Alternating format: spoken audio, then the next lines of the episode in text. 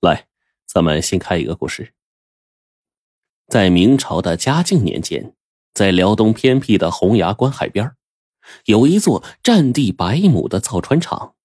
此时，船厂内人头攒动，来自全国各地的能工巧匠正在挥汗如雨，在没日没夜的赶造五艘九桅宝船，就是桅杆的桅。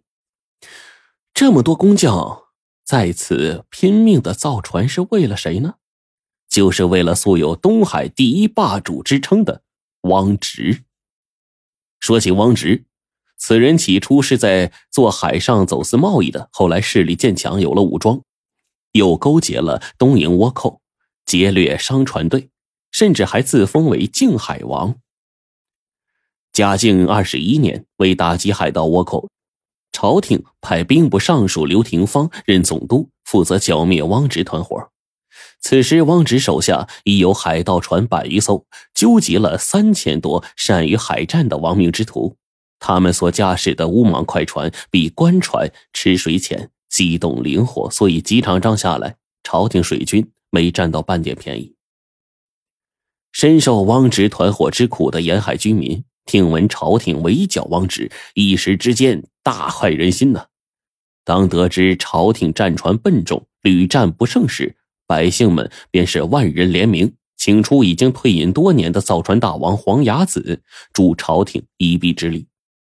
这福建黄家可谓是船王世家，想当年郑和下西洋所驾驶的宝船，就是黄牙子的祖父领班制造的。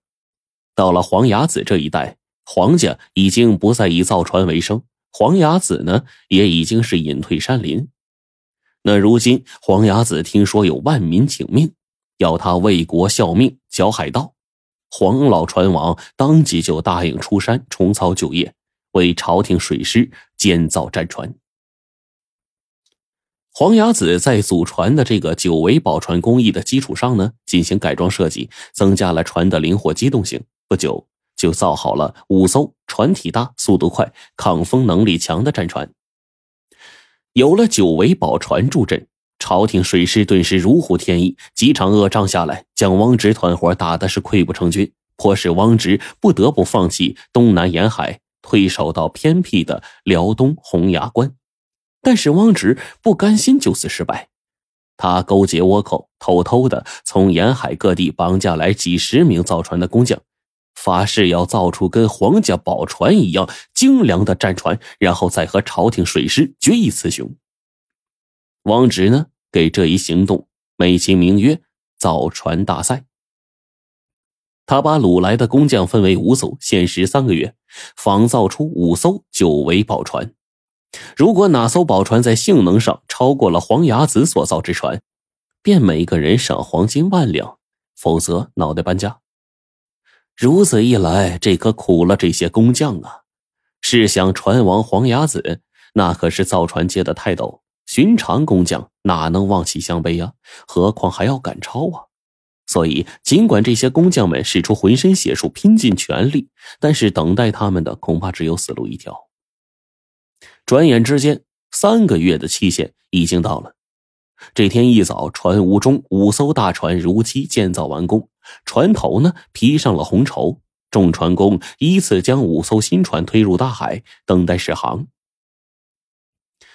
试航，它本来是一件高兴事但是负责建造大船的工匠们却个个如丧考妣啊！有的长吁短叹，有的泪水连连，因为他们知道此一试航，他们离阴间就不远了。就在这工匠啊都群情悲切之际。一艘乌莽快船从远处海面上疾驰而来，只见此船的形状奇特，船首和船尾高高翘起，如同一弯新月。船体是百年老榆木打造的，宽阔的甲板上涂着厚厚的一层黑漆，透着几分诡异。这船尾的桅杆上迎风飘扬着一面绣有蛟龙的杏黄旗，蛟龙在风中张牙舞爪，杀气骇人。岸边。负责看守新船和工匠们的海盗喽啰一见此船，纷纷倒地跪拜。哎，看这架势，想必来者应该是靖海王汪直。待乌莽快船接近时，工匠们却惊讶的发现，船首一柄青龙伞下摆着一张黄花梨的宝座，宝座上竟然端坐着一个身披红纱的绝色女子，女子的身后还站着四个绿衣丫鬟。难道这名震四海的大海盗汪直竟然是个女的？众工匠不由得目瞪口呆。哎，汪直当然不是女人了。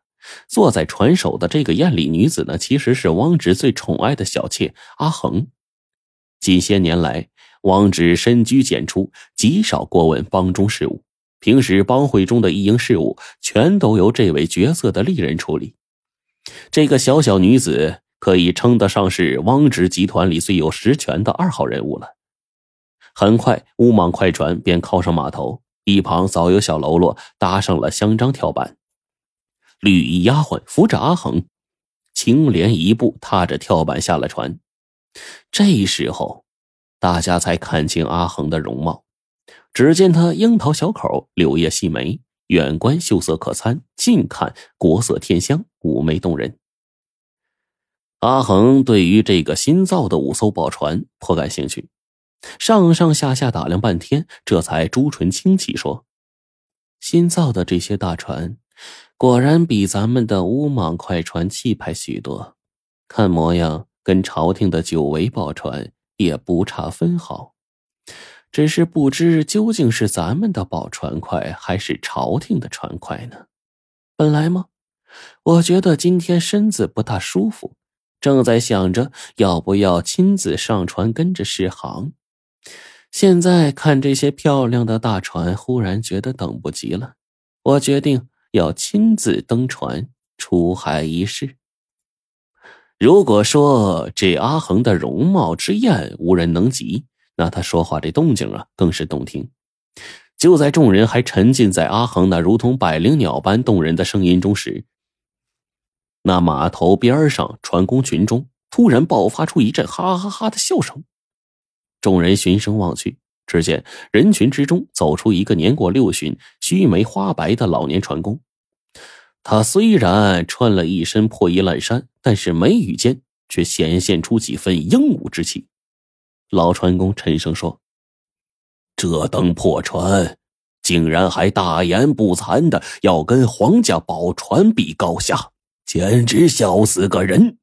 要我说，不如早早一把火把他们烧了。”免得开出海去丢人。